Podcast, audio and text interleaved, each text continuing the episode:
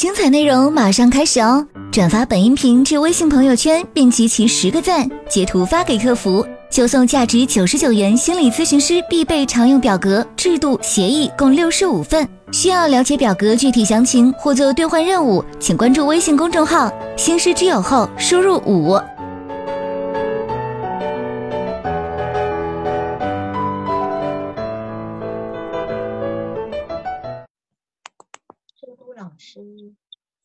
开麦了。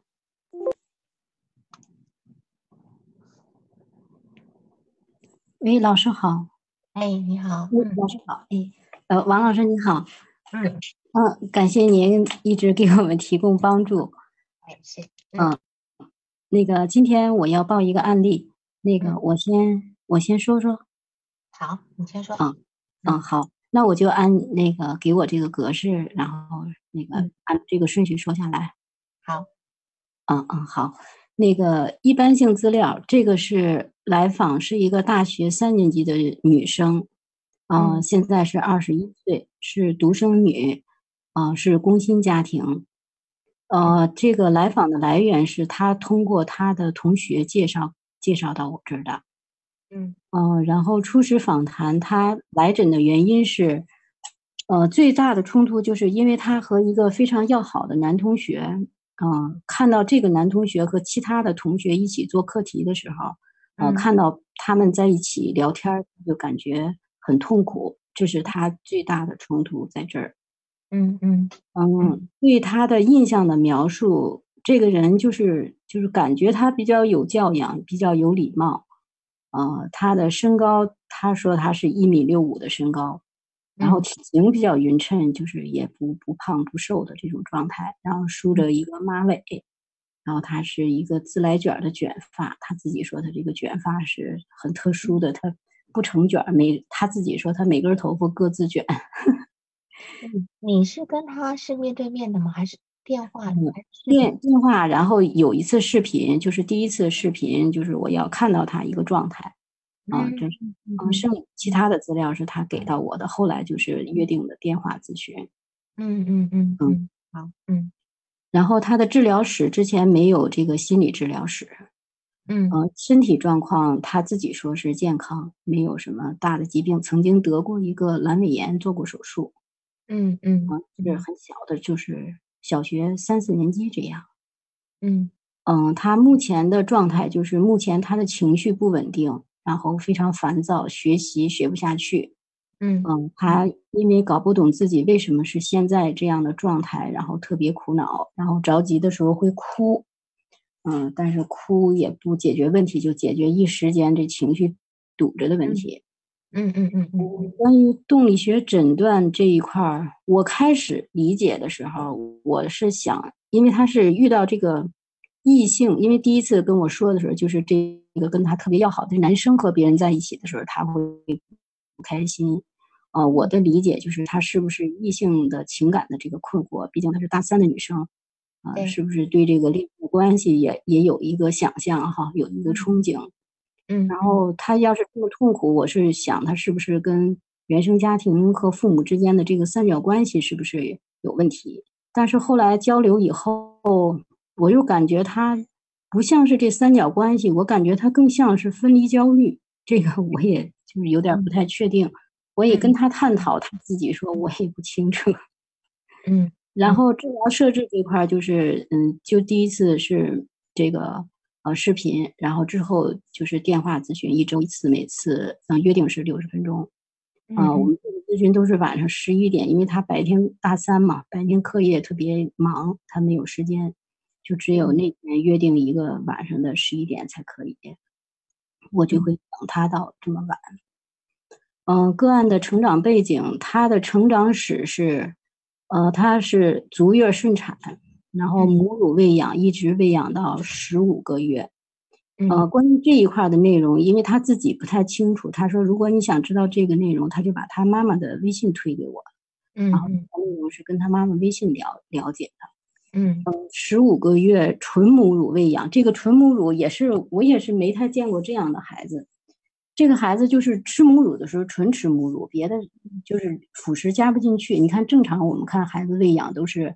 呃四五个月哈，嗯、对开始加一点点一点点的辅食，然后逐渐呃减少奶量，然后他说这个孩子，妈妈给我微信回复就说这个孩子一点儿加不进去，他也不闹情绪，给也有好奇心，哎，给就也往嘴吃，吃到嘴就吐，他吐就是就是吐出来，不是说呕吐的那种吐。嗯嗯嗯就是他妈妈曾经描述，就是说他比如吃苹果，你给他一个大苹果，他特别开心，就抱在手里就啃，就边啃边吐，边啃边吐。苹嗯苹果能啃没，但是他基本都不咽。嗯嗯嗯 然后为这件事，就是说父母也做了很多，就是说就是网上搜呀，榨成果汁儿啊，怎么样的，就都都不接受，他不吃。嗯嗯嗯嗯，然后因为这种情况就没有办法了，就到十五个月的时候就把这个母乳给断了，断了以后就自动就吃东西了，就什么都接受。嗯，这个我我也觉得很奇怪，我也也没见过。然后从小他一直和父母一起长大，嗯，外公外婆一直是和和他们一起居住，就是说是孩子还没有生，这个外婆就，呃，到他们家就是准备陪伴，然后就一直在在一起居住。但是因为妈妈工作不是很忙，就是外公外婆就是一个辅助的作用，孩子呢都是跟父母一起。嗯然后到三周半，孩子开开始送幼儿园。幼儿园的经历送的时候比较算是顺利的，就是第一周，呃，哭，就事先感觉工作做的比较足，呃，第一天没哭，第二天开始哭，然后哭一周，后来就好了。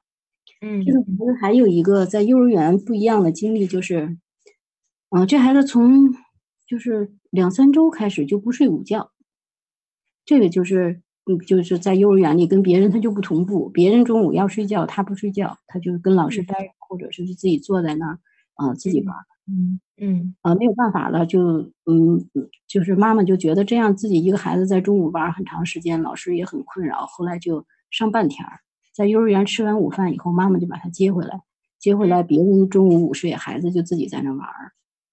妈妈接回来还是外公外公结婚？外外呃，嗯，就是就是谁有时间谁去接回来。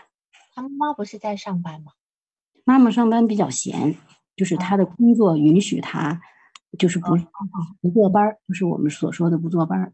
嗯嗯嗯嗯嗯嗯就是这种状态一直持续到上高中。高中的时候课业忙了，就是可能压力大了，他开始睡午觉。就是高嗯中之前他一直不睡午觉，嗯，然后在高中的时候开始住校。当住校的时候，这这是从小到大就这个时候开始才真正离开父母，嗯嗯嗯。就离家比较远，然后这个只有假期的时候才才回家。嗯。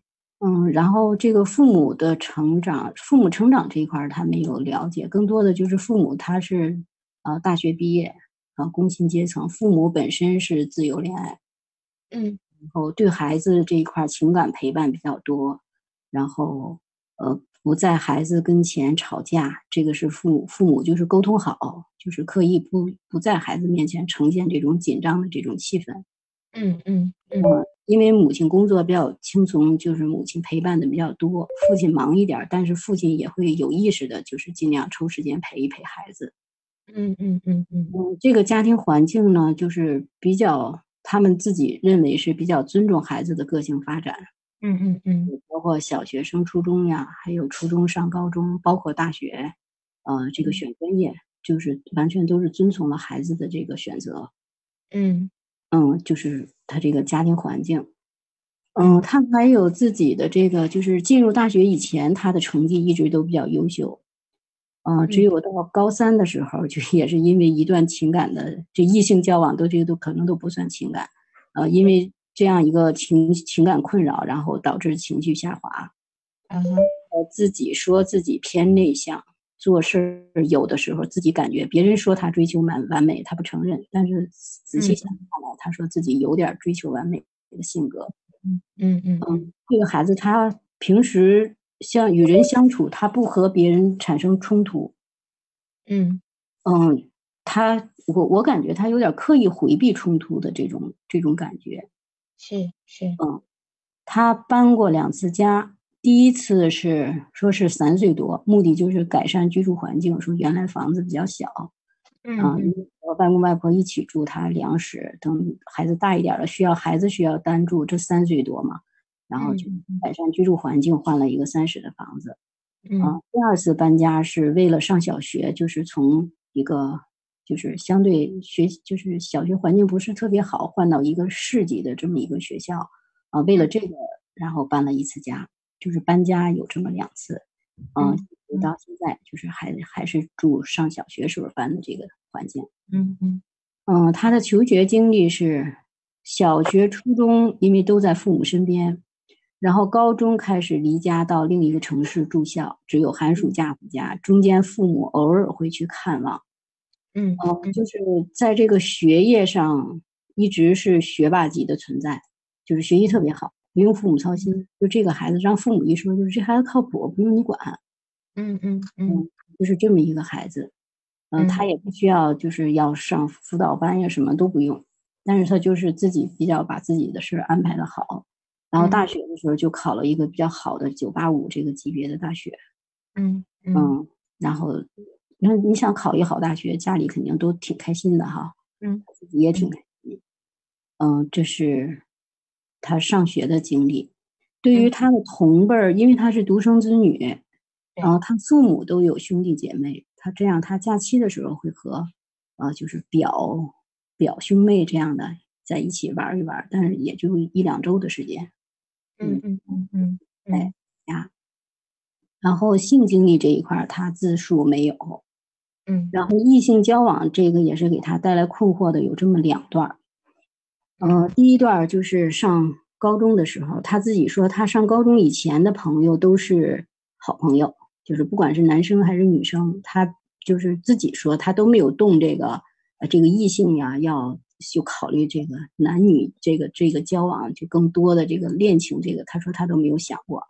啊，到高中的时候，他说有一个非常好的同班的异性朋友，嗯，但是他并没有发展成就是确认的这个恋爱关系。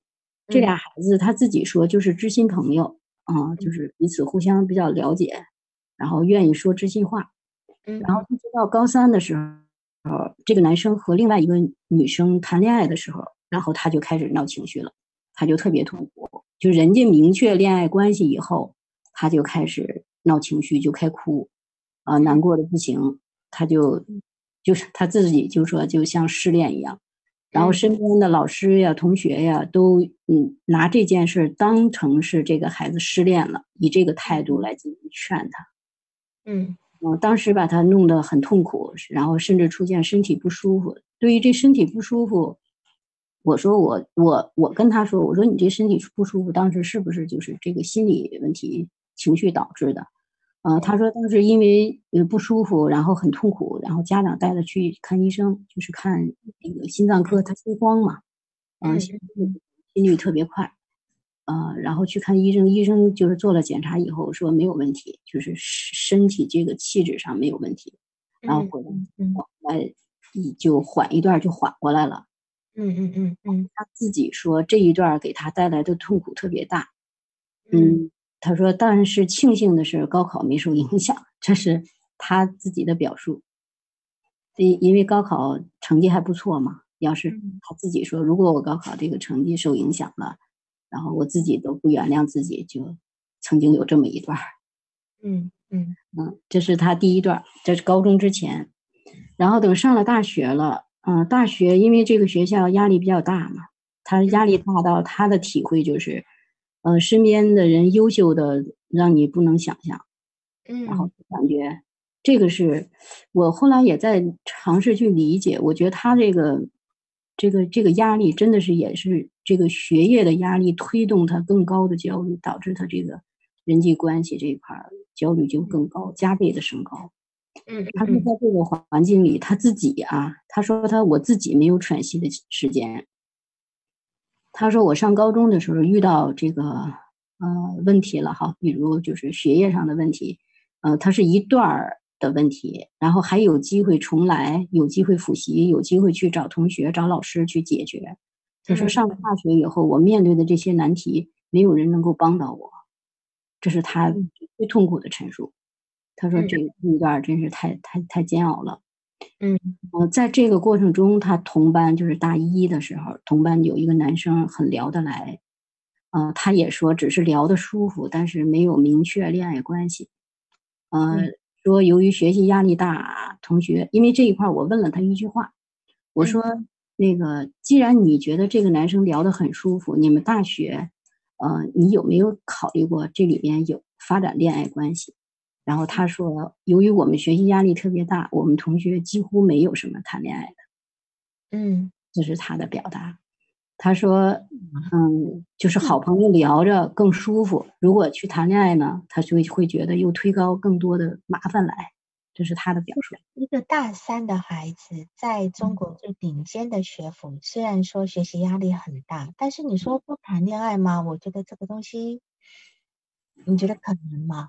我也觉得内心的需求应该是有的呀，只是我我嗯因为我也想到这儿，我就问他，我说：“呃，既然这样，你没有呃，你没有跟他有继续交往的这个这个动机吗？”好，我我就嗯，我就是这样表达。对，我现在不是说嗯他，我或者说他们普遍的他们是同学，不太可能。嗯，他跟我说，我说那你能说说你们身边，就是比如咱不说远了，就说你们这个班级哈，班嗯级这几十个人，我说他们恋爱的比例有多高？他说我们就是明确的只有两对儿，就是他他是学什么专业的？他这个专业的确他是学这个建筑学的，所以班上的女生少是吧？不少，他们男女比例基本是一比一，女生不少。奇怪了，这个这个豆蔻年华的，好，没关系。然后我们我们嗯往下，这个问题我也我，然后我从这个问题我就想，是不是剩女就这么产生的？因为学医学来的，高学历、高学最高学府。是不是？我我我是这么想，但是我没跟他说，我寻思要说他就有压力了，我再嫁不出去怎么办？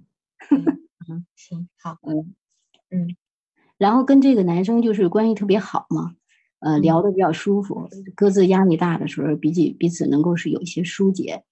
结果嗯这学期开学就是这个，就是三月份开，二月末三月初开学。呃，这个嗯学期因为有一个新新的课题分组，然后分组以后，他和这个男生不在一组，不在一组，然后又看到这个男生和别的女生在一起讨论的时候，就是他来找的这个呃这个咨询的问题，他就特别痛苦。嗯嗯嗯嗯控控制不住的烦躁。他的描述就是你你回头就能看到别人在那讨论，然后嗯你在这就就就进什么都进行不下去了，就是学习烦躁。他说控制不住的烦躁，就感觉要蹦高的感觉。嗯嗯嗯嗯，是嗯，然后他现在最大的痛苦就是叠加在他高中的那个痛苦上了。他说我这种痛苦一来了以后，我瞬间就回到自己就明确表述，我就瞬间回到高中和高中那个男生的状态。嗯嗯嗯我越怕越痛苦，越痛苦就越什么也做不下去，嗯嗯嗯，然后哭哭哭完也不能缓解，嗯嗯。然后我说你跟谁哭？他说在角落里哭，上大操场哭，嗯 真的很煎熬。我我体验的真的很煎熬。好，然后他的人际关系，嗯，我往下说吗？好，嗯，他嗯的人际关系就是跟父母关系比较融洽，跟母亲交流多一些，同学关系都是很好，然后每个阶段就是小学、初中、高中都有比较好的朋友。嗯因为他一直是学习成绩好，咱们这个环境就是一直老师嘴里的好学生是榜样。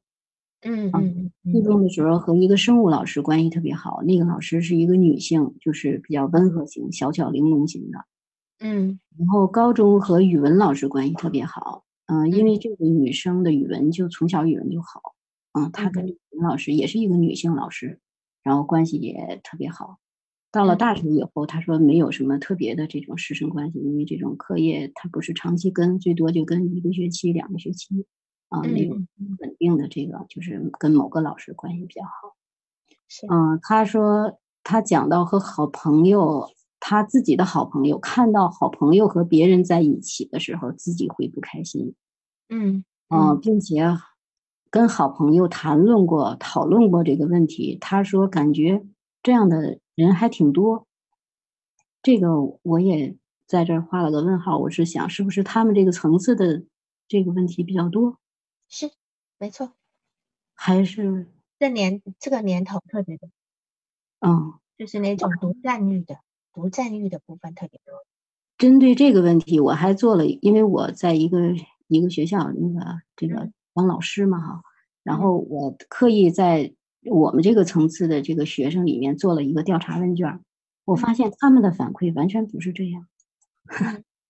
嗯，你你看你是什么样的？就说你这个通常这种学生呢，你你是在哪个区域呢？我们这个就是相对比较比较偏的一个，就是这个职业学校的这么一个层次，就年龄段跟他们差不多，跟这个女生差不多。但是调查下来，这些都是学习不好的孩子。学习不好孩子这种问，现在都是学习好的孩子在出问题的。哦，对呀，我就想这个普遍现象，他自己说这个是不是普遍现象？我就想这普遍到什么程度？当我做了这个问卷调查以后，我就觉得是不是只有他们这个群体才有这个问题？我们待会可以讨论这个问题。好的，嗯，那你还有什么要要要补充或者是督导问题吗？我那我就说说督导的问题。好，嗯，可以吗？就是我比较困惑的问题。嗯，我困惑的问题有这么，我看看啊，到后面，嗯，我对这个。我就分析他这个，尤其就是跟他妈妈了解了他的成长环境，他这家庭环境，我就困惑了。这个来访问题的根源在哪？嗯嗯嗯嗯，这是我的第一个困惑。第二个困惑就是，独生子女都有像这样的问题吗？就是，嗯，他一直问我，老师，你跟我，因为我其实我是偏认知这个方向跟孩子聊，因为我在这个学校这个环境里面就接触的这个都是这么大的孩子哈。啊，我跟这些孩子聊的时候，都是偏认走认知这条这条方向。等跟这孩子聊，他给我的 反馈就是反反复复，就是我特别挫败，就是老师我知道，但是我做不到。他总是反馈我这一句话。因为像我们这个学校的孩子，你跟他说到这个层次的时候，他说：“哦，原来是这样。”是理解，他能接受。你等这个孩子是，我知道我做不到。嗯，我特别受挫败。嗯嗯嗯，感觉我也知道我做不到的感觉，我就觉得我也是这种感受。嗯嗯嗯嗯。然后我就再有一个困惑，就是这个社会大背景下，什么样的家庭教育是好的？我觉得这个家庭感觉挺民主的、宽松，怎么也出这么大的问题呢？好，你这三个问题，对，这是我的问题，都是灵魂拷问，都是灵魂拷问。我们先从先从他的人，就是他问题分析开始哈。嗯嗯嗯嗯，好。给给这个孩子，他这你这个标题，我取了个标题是说，当伊甸园中的夏娃失去亚当时，嗯，伊甸园中的夏娃跟亚当，在他们还没有被诱惑吃禁果之前，他们两个是很纯真的存在，他们并意识到对方是个异性，对吧？他们就是像个亲密的好朋友一样，朋友哦，哎，直到吃了那个苹果被异性被被诱惑了以后，他们才突破那个禁忌。所以在此之前，当然这有点像是一个呃有一个隐喻了，就是说你成为从从一个儿呃儿童到了一个成少年的一个状态哈。那当然这是一个转化，可是，在对于他来讲，他确实是一直活在伊甸园中的样子，他确实是这样子，因为他。在一个缺乏竞争环境中，他虽然很会读书，可是呢，事实上我我会感觉到他的那种竞争的部分没有那么强烈。就说呃，就说为什么他缺缺乏竞争呢？因为他的家里都是成年人，对吧？嗯，都是成年人，孩子跟他分享成年人的关注，那么其他的东西在就是在了，不会不见，你根本不用担心或守着，是吧？如果他没有去尝过失去的感受，自然就不会想拥有。所以，对于他呢，你刚刚讲的两个男同学，一个高中的，一个大学的，他就认为这两个人就是个妥妥的存在呀。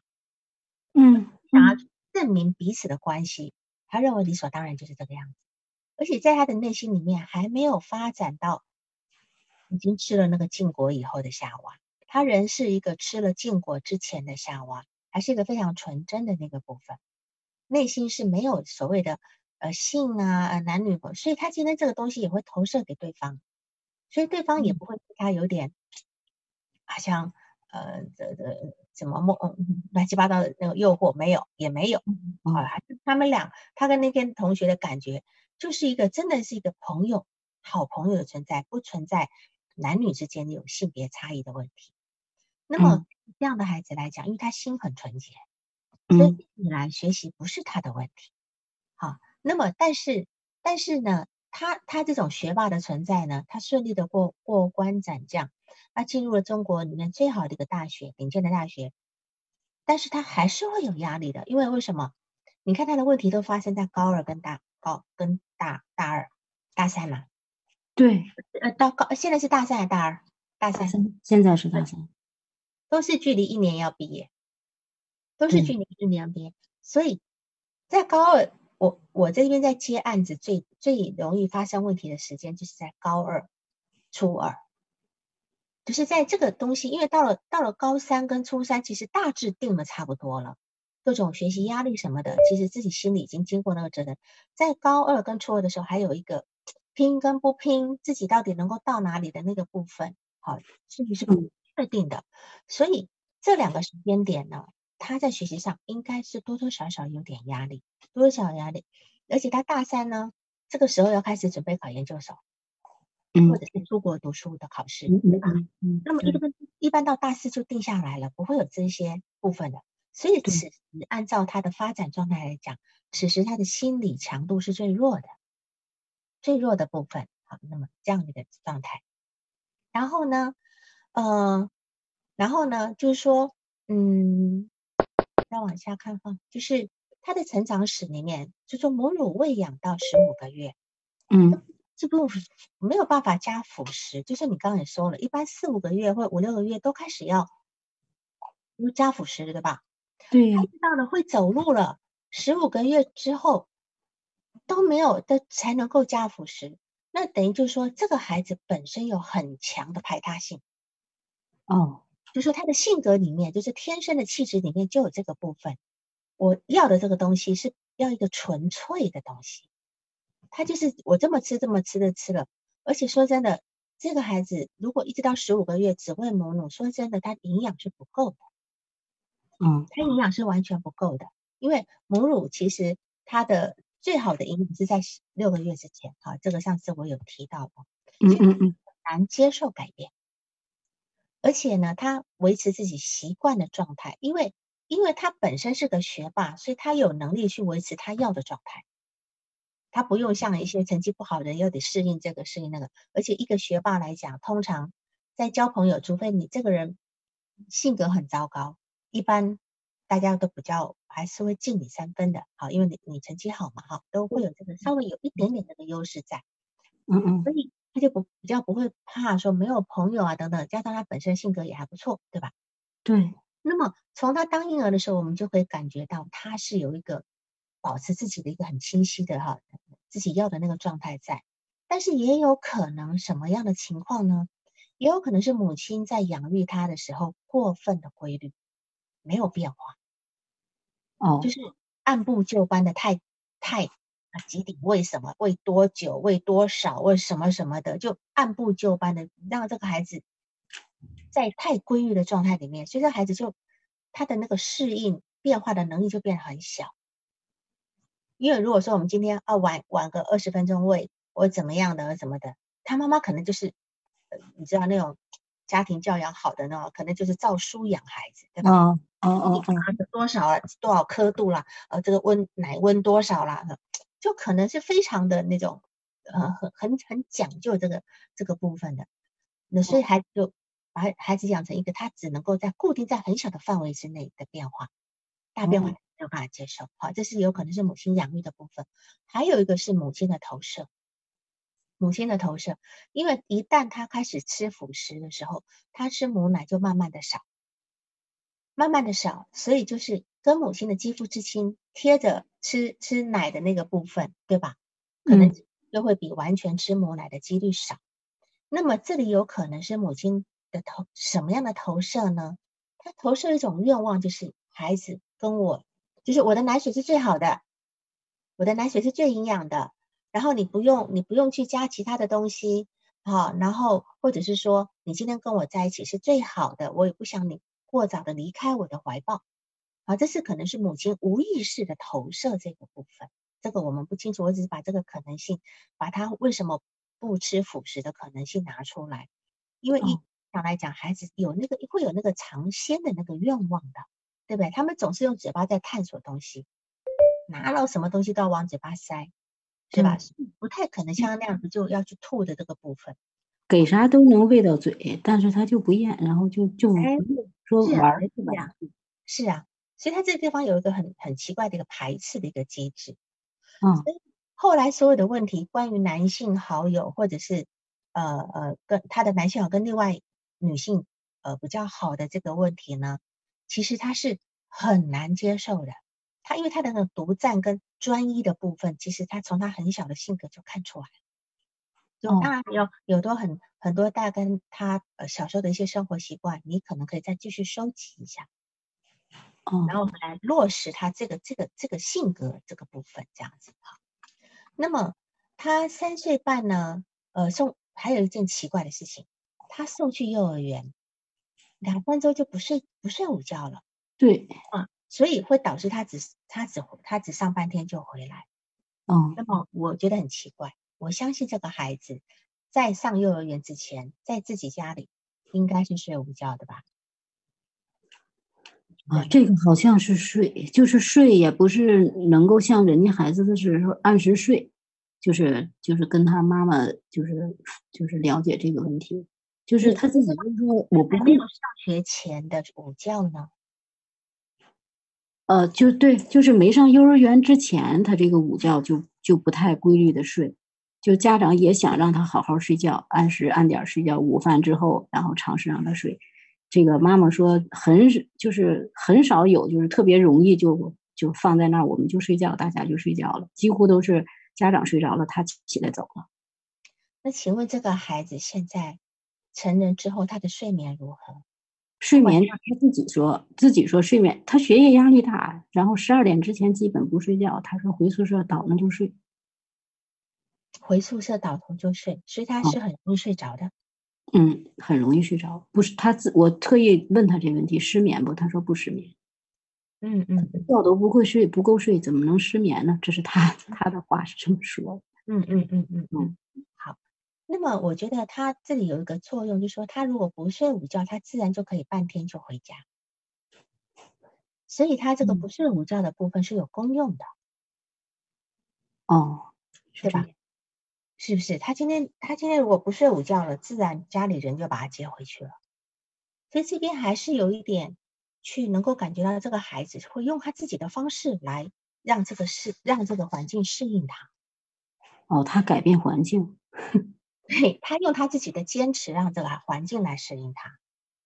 比如说他不吃辅食就不吃辅食，只好一直吃奶。他不睡觉就可以回家。那那那当然，这也要家庭能够配合他了，是吧？好，这个部分。对。如果说这个妈妈没奶呢，比如说妈妈就不让你吃奶呢，对，他就得饿着了。是呀，所以这个就是说断奶。嗯，这个妈妈刻意说到这个断奶，就说因为他因为他不吃东西嘛，妈妈就明确知道这奶都一周多一周多的，肯定不能再喂了。就是如果你不吃饭，是吧？那营养肯定就像您说的，肯定营养不够了，然后就决定给他断奶。早晨从早晨就是开始不给吃东西，他哭闹，然后到中午就抱着馒头啃。是啊，如果说早一点那个不就得了嘛，对吧？妈妈一是很早早一点憋他两天。对他很早就在妥，一直在妥协，心软嘛。这个孩子他他的那种没有办法适应环境，是常常大人心软造成的。配合的。对，哎对。所以在在这个部分呢，呃，我们就知道你你所谓他的分离是确实是有困难的。但所谓的分离是到底是跟人分离，还是跟他的习惯东西的分离，或者是这一份习惯的状态分离？比如说他那个初呃高中跟大学男生给他的那种氛围的那样的习惯的分离，他受不了。他不一定是在意那个男人，他只不过在意那个男生提供给他的某一种氛围，是这样的一个。那到底到底是这是一个什么样的氛围呢？我们要就要去理解这个部分。所以他在高中之前几乎没有离开过父母，有吗？也就是到亲戚家去住几天，是吧？好，所以住这个地方我们就讲，你看这个地方他一样，我相信，呃，他们那种一定有学同学玩啊，干嘛干嘛的，那他也许自己也不愿意，那家里也不放心，所以等等，那顶多就是跟亲戚玩。那么他他。要求一个很完美的性格，几乎不跟别人产生冲突，是吧？这一点，对这一点，我跟他澄清过，就是说，因为他我就担心他这个就是谁人际交往少嘛，哈，啊，我说你只和你假期和亲戚玩，你的同学呢？他说同学我们那个也约着出去玩，一起出去玩。我说那你们大人跟着不？他说我自从上小学高年级，我们和同学出去玩，家长就不管了。对，但是没有出去旅旅游啊，什么可能就是啊，看看电影啊，啊，出去啊，逛逛书店啦，逛逛文具店啦，对吧？哈，对对，嗯，是是是，对，所以他家对他其实是非常顺应他的需求的。譬如说，小学为了他读书搬家，嗯，三岁多的搬家，虽然是为了环境的改善，可是他的幼儿园也是三岁多才去的，对。好，所以这个地方都为了他的学习，其实很极极尽的这个权利，尽可能的陪伴他。你说他的父母是尽可能的陪伴他，不在他面前吵架。虽然不在他面前吵架，可是夫妻两个不可能都有完全都都没有不高兴的事情。只是我们知道他肯定是避着孩子，对吧？对。那么当然这个部分有时候我们也会让孩子有一种错觉，就是今天有冲突是不好的。有时候我们我们今天好像逼着孩子吵架，我觉得不一定是个完全对的。就是我们要让孩子知道有问题，我们可以拿出来。就算今天我们两个斗嘴吵两句，可是我们有能力复合，我们有能力言归于好，对吧？这才是示范一个他可以跟别人怎么去表达，表达负面情绪以后又不妨碍感情继续很好。可是家里，如果今天你刚问我说什么样的家庭是最好，就是我觉得还是稍微真实一点的家庭，不要为了啊，好像书上写的啊，不要在孩子面前吵架什么的。好，对，就说有人在讲父母做的太好了，是很可怕的，是一件很可怕，因为他今天只看到了一个伊甸园一面，看到了一个乌托邦，嗯嗯嗯，对吧？好，在那那我今天就看到我父母吵架，我说哦，原来也可以吵的，吵一吵吵吵也能好的呀。还能够很很好的继续讨论我们刚刚干嘛吵啊那些什么，我我我觉得这是一个很好的示范，所以我就说那那些母亲父母亲为了孩子然后不离婚的，其实给孩子一个很很可怕的示范，就明明知道你们俩不相爱，可是你们两个居然也没有办法去面对自己的问题。如果说你们现在能够勇敢的离婚，然后两个能够更好的过好自己的生活，不带恨，其实对孩子讲的影响不会比。在一个家里面对两一对怨偶的这个孩子的伤害来的大，只要父母的心态是正常，是吧？哈，我我我觉得是这样子，所以我觉得他今天也就是知道啊，不能够有负面的感受，这是不对的啊。就算有，要自己躲起来消化，所以他不会去跟跟跟别人发生冲突。对，所以我我感觉他回避矛盾，就他并不是说回避矛盾，他回避表达自己的，对，他是回避表达，所以他今天有不舒服的事情，他全窝在心里，这样子。对，啊，是我那天我跟他说，我鼓励他，其实这个我我我都在想，我做的对不对？我鼓励他，我说你要不要跟对方说说你现在心里的感受？你并不是说表达你你的这种异性情感。他说，那这是我的问题，我为什么要给别人添麻烦？是啊，是啊，所以他已经习惯性，所以我相信他们家的状态也是，不要依赖别人，不要给别人制造麻烦，我们所有的事情自己解决，对吧？但是其实依赖能够能够有勇气去依赖别人，是一个很好的品质，表示你信任信任别人，表示你也看重自己的分量。我敢依赖你，我也敢信，我敢信任你，我也敢依赖你，对吧？嗯，不用自己独撑。所以他今天在。高三的时候，他有一段时间是心慌的，然后去看医生。我们就知道，其实我们都知道，心慌是一个焦虑的反应，是个焦虑的反应和一心上因为他因为他活在一个伊甸园中嘛，这种鸟语花香啊啊，美食佳肴，心情愉悦，风和日丽的，对吧？他不知道人间除了完美之外，还有其他什么情况。对于来讲，他的人间都很完美，父母完美，父母然后的学习完美等等等等的一切都合乎心意。但是他到了高中以后，就离开了他家里家里塑造的这个伊甸园了。那么这怎么办呢？就是他已经半只脚踏入这个外面的世界，因为他住校嘛。嗯，所以呢，他就在这边找了一个亚当。但是为什么他是找的是亚当，而不是找了另外一个夏娃呢？这是让我很想要去理解的部分，很想去理解，就说他好像习惯找一个男性的朋友来成为安慰他的一个部分，但是这个朋友又不具备所谓的呃呃这种谈恋爱的那个部分，没有那个情欲的部分。对，因为没有找女性朋友。而而找男性朋友为什么呢？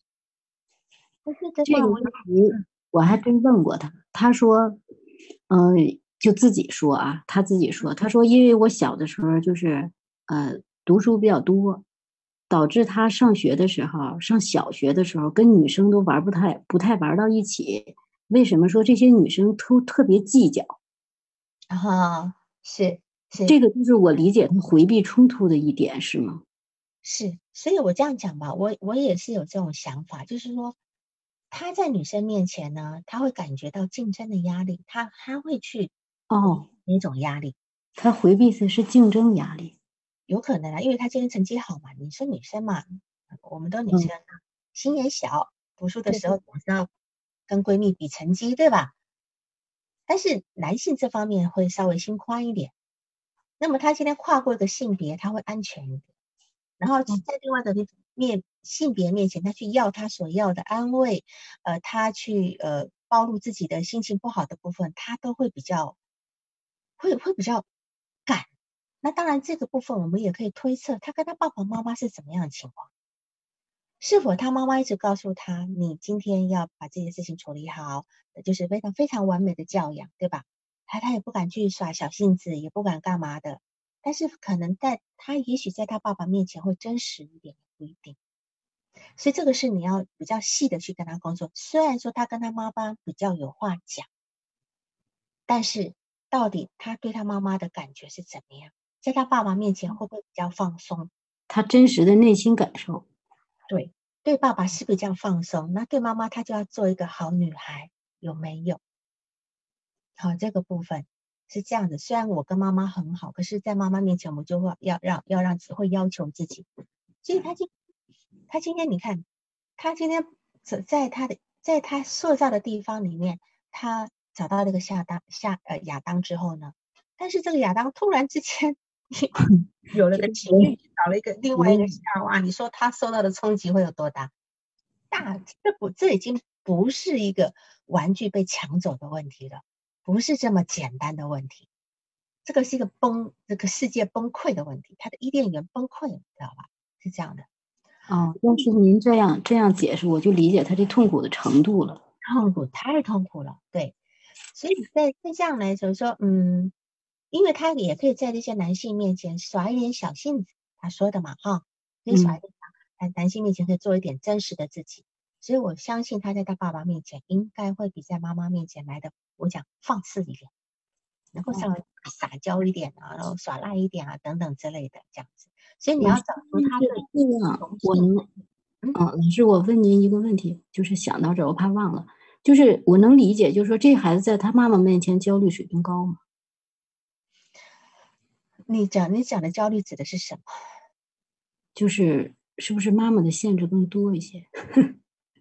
妈妈的什么多一点？就限制会多一些，就是或者是期望值更高一些，导致他焦虑高一些。呃，应该这样讲，爸爸宠女儿跟妈妈养女儿的感觉一定不太一样。我们讲正常的，我们不要讲那种的异常的。爸爸一般都比较宠，比较宠，会觉得啊，女儿嘛，宠一宠，对吧？嗯嗯。但是女女女人养女儿会把她当成是另外一个自己来要求。哦。所以女人在养女儿的时候，那种就觉得说，我就担心我的女儿以后被人家说我没有把女儿养好，所以她可能会比较要求很多比较超我的部分。嗯嗯，好，所以她或许她并面不，她不一定意识到她在她妈妈面前是比较有压力。可是我觉得他在对待妈妈跟对待爸爸的那种内心的宽松度是应该是有有差别的，是有差别的。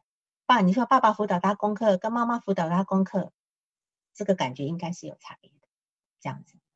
啊，所以所以你要去找到他对于，即便我们如果是讲爸爸妈妈有点敏感，你就问他同学，对女同学跟男同学的这种互动的部分有什么不一样？你有什么不一样的感受？这样子。所以他今天小时候男男女女都是他的好朋友，可是我觉得他在男生面前应该是比较放得开的，这样，在这个部分哈，所以他从小的生活方式呢，他的情绪是被承接的，所有的关注呢，他得到所有的关注，他认为理所当然，那么他所在意的人绝对不会把他放在第二位，这是他一直以为的，他的认知上就是这个样子，是吧？所以他今天会说。他交往的人，那个那两个男的，很重要的一点是要聊得舒服，聊得舒服。好，就这句话也很有意思，就是说聊得舒服是一种什么样的感受呢？也就是说，他这他跟这个男生在聊天，等于在做一件非常愉悦的事情，就好像那种愉悦的感觉，就好像啊小时候喝奶的那种很满足的感觉啊，哈，然后然后然后呃，就好像在一个很温柔的、很很抚育的一个。呃，怀抱里，而且他这种聊是是，比如说语音也好，哦等等也好，好，然后就 是他忙完了以后，那这是一种非常原初的一种愉悦感，是没有性别之分的。所以刚刚刚刚有人问我，为什么女生什么什么没有到性别？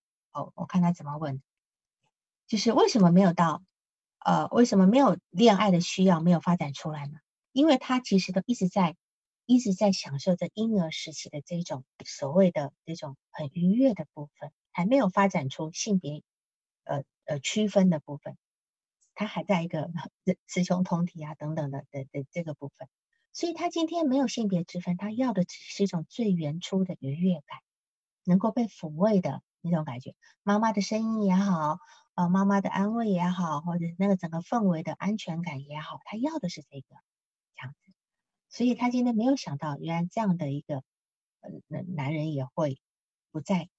即使也许他这个男的又跑去跟别人谈恋爱，但是照样能够给他呀。但是这是不是？因为他要的是那种母婴关系的那种呃彼此只拥有的那个部分。所以这个这样，我刚刚讲说这样的一个失去，不单单只是玩具被抢走那么简单，而是失去生命中最重要的抚慰。好，我就说。我我们总见过孩子总会抓了一个毛毯才入睡，对吧？嗯，那个毛毯就是他的一个呃叫过渡性客体。那么事实上呢，我觉得这个孩子是没有从过渡性客体发展到独立的状态。他离开家了以后，去了高中就找了一个男生能够进行这个，那个男生就是他的过渡性客体或者是过渡性环境支撑着他。到了大学，他又找了一个这么一样样一个人，因为他一直是被这么撑着。早些年在家里做父母的没有放手，没有给他适当的挫折，没有放手。那么到了到了高中，他自己找一个；到大学，他自己找一个，是吧？那么其实他在内化这个好课题之前的这个过渡性课题是终究要走完的。他但现在他目前没有，还是利用这这几个这两个男生来成为一个过渡性的一个课题。那么。当然，也有人终其一生都没有离开过过渡性个体。有人就是总是要拿家里要放满了绒毛玩具，对吧？那那个在某一个程度上就是他的过渡性个体。有的人呢，又养成酗酒的习惯，他用酒来抚慰，成为一个过渡性个体，就不一定。或者是有的女孩子到多大都还要去啃手指头、咬指甲的等等的这个部分。那这等于是说，他在青春期其实是没有完成他的分离个体化的，父母亲对他的照顾太全面，他没有发展出一个可以抚慰自己的肢体客体的部分。那么，所以对于这两个男生的这样的一个行为，对于他来讲，这样的失去等于是相当于自我功能的一部分的丧失，因为那些那两个男生是作为他某一个部分的自我功能的存在，这样能够理解这个意思吗？所以他才会那么我理解。对，撑他的这个东西已经崩掉了，他绝对会崩的，他绝对要崩掉的。对，好，你看他到了学校里面，初中有个生物老师，高中有个语文老师。那我有问过你，这个老这两老师都是属于温和型的，所以他一样，你看他今天并没有把这个东西寄托在他的好朋友、女性朋友上，而是去找了一个母亲般的老师来成为他的一个呃抚慰他的人。而且我相信，你再去仔细的去问他，一定觉得自己是老师最喜欢的那个学生。他如果不是老师最喜欢那个学生，他不会去跟着老师成为发展出好关系的，因为他有那个独占欲的部分。这个东西都可以，你再去澄清。好，你去澄清这样子。所以你今天跟他的反移情的部分，就说你会像好像一个妈妈那样理解他，然后特别心疼他，甚至想要。延迟设置，就多陪他一会，因为他今天还是站在一个女儿的角度上，他没有发展成一个女人。他今天站在一个女儿的角度，他投射一个需要一个好妈妈来照顾他，所以他今天能够在初中、高中都找到一个女性老师对他好，而且这个好绝对不是一般的，一定是很交心的那个部分。你可以去仔细问他们的互动过程，这样子。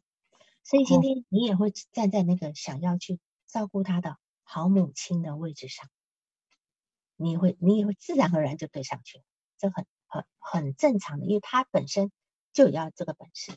那么咨询师有人问说，咨询师怎么做呢？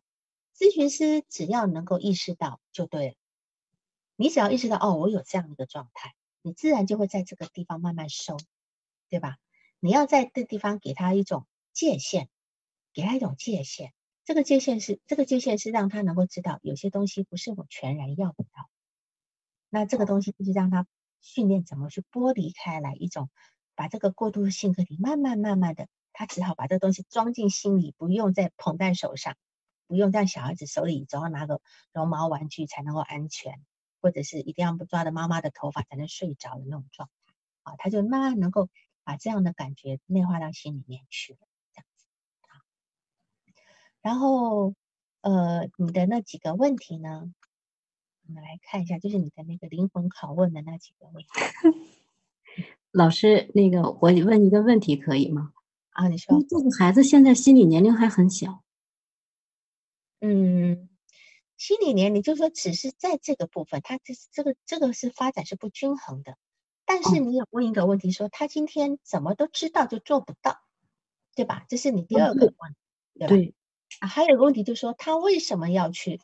呃，你说那种好像这现象很普遍嘛，啊，像感觉上对对自己的好朋友不能够跟别人特别好的这个状态，是不是在这个族群特别多？只能够说在这样的一个抚育环境里面，这个母亲对他太过于伤心了。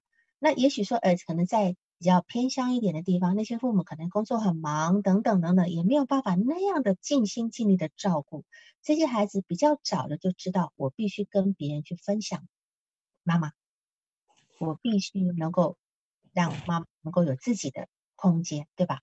那但是他这个家庭是这个妈妈可能都全然配，什么都配合他，他们说尽量陪陪他了，工作给太多了，给太多了，给太多到他不知道。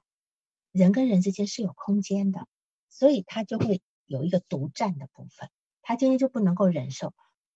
呃，对，玉竹说过度养育，对吧？哈，他没有办法分享。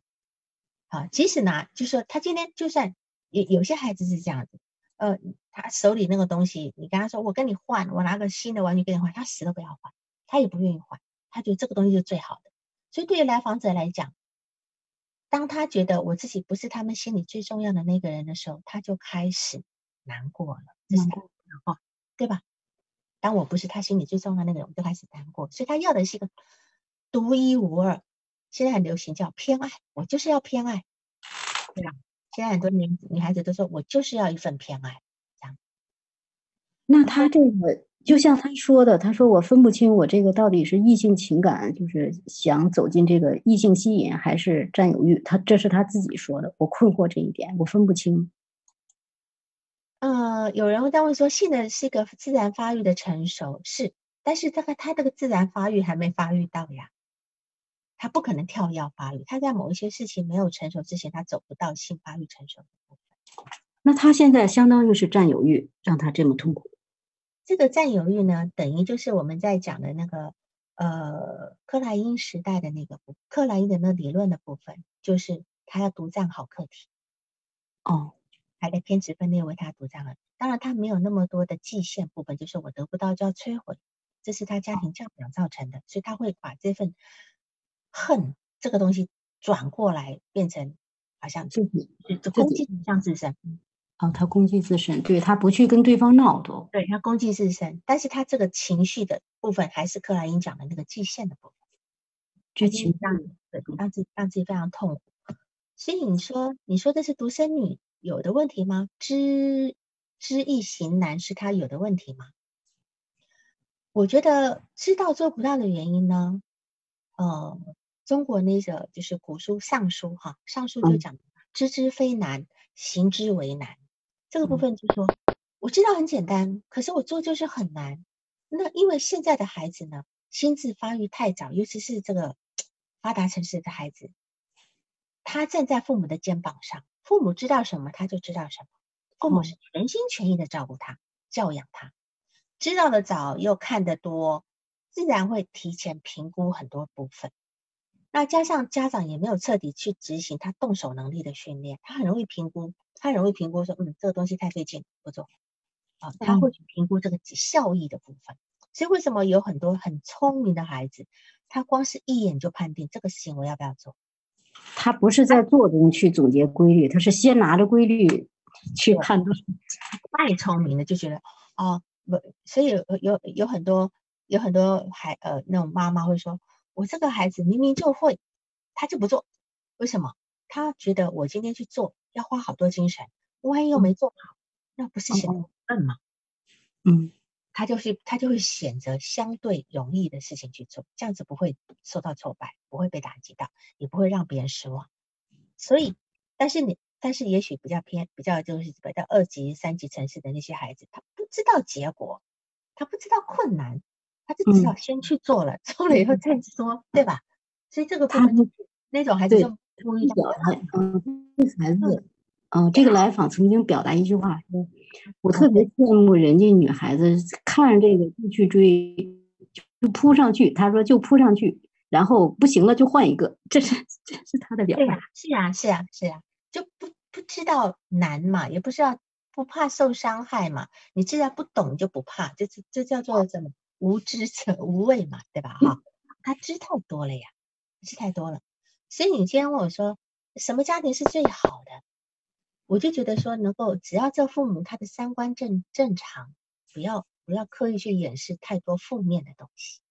这个太刻意了，太刻意了。我们要让他真实，因为不要让他在家里是个伊甸园，哈，在外面又是一个什么沙尘暴的事情。不。不要这样子，就让他能够现在咋办？我我怎么成他了？老师现在咋办？啊什么？现在怎么办？现在怎么办？现在就是你要去呈现的这个部分呀。这个工作这个工作是你在中间做这个桥梁，对吧？当然，我我他把你妈的呃他他妈他妈微信给你，当然这个部分你也可以去了解很多这些事情。我相信他妈妈也是那种很利。力求完美，把自己事情做好的那样的一个妈妈，他妈妈也困惑呀。是，就是我都做的这么好了，怎么还会这样呢？是吧？嗯，这样子，就你就没有让他能够有呃失败挫败的那个机会嘛？你做的太好了，是这样子。那现在这么大了，这个妈妈还有机会调整吗？二十一了，他不一年不见几面啊？就靠他妈妈来调整了，是靠他在你这边工作的部分来调整。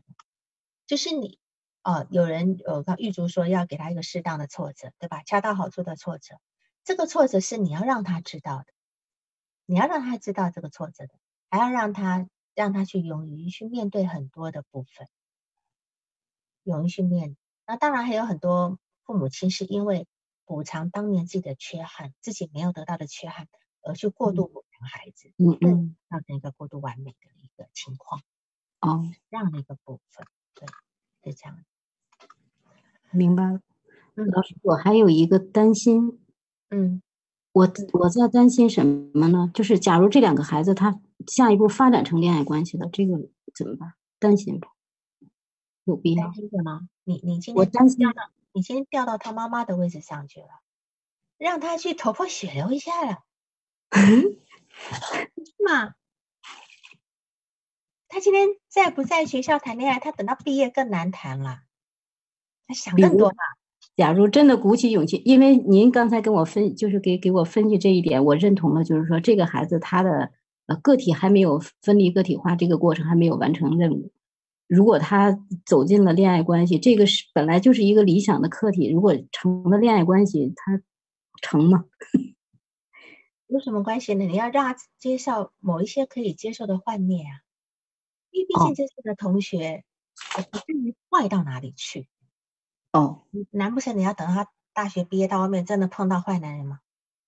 哦，现在至嗯少都还是同学校的同学，有一定的保保证嘛，对吧？嗯嗯嗯，呃，就是在这地方，呃，荒虐爱一顿，那个脱几层皮有什么关系啊？死不了的。嗯对呀、所以你你别替他担心，好，因为他也羡慕别人敢爱敢恨的呀。对，这是他直接原话表达。是，而且他今天如果能够真的跟别人发展一个呃呃爱情关系的话，就表示他已经进入一个分离个体化的第一步。我们今天能够跟另外一个人去建立一个正常的关系，或者是呃这个谈恋爱的关系，就是我们今天把利比多的部分投出去了，我们去找一个以后合适我们的一个理想化的课题，对吧？嗯嗯，这这是哦分离个体化的一一个步骤。嗯我我明白，那我就不担心。不要担心，是好吧？好，那好还有其他问题吗？还有其他问题？嗯，没，目前没有了，谢谢王老师。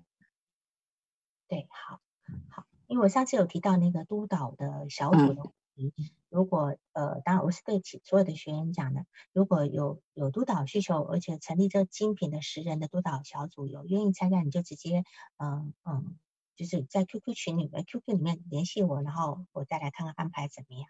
因为有一些可能比较已经有经验的咨询师，他们有这样的需求。好，好，那就今天晚上就这样子。哦，嗯，好，行，嗯，拜嗯拜，好的，谢谢王老师，谢谢，谢谢，拜拜再见，嗯，晚安。拜拜。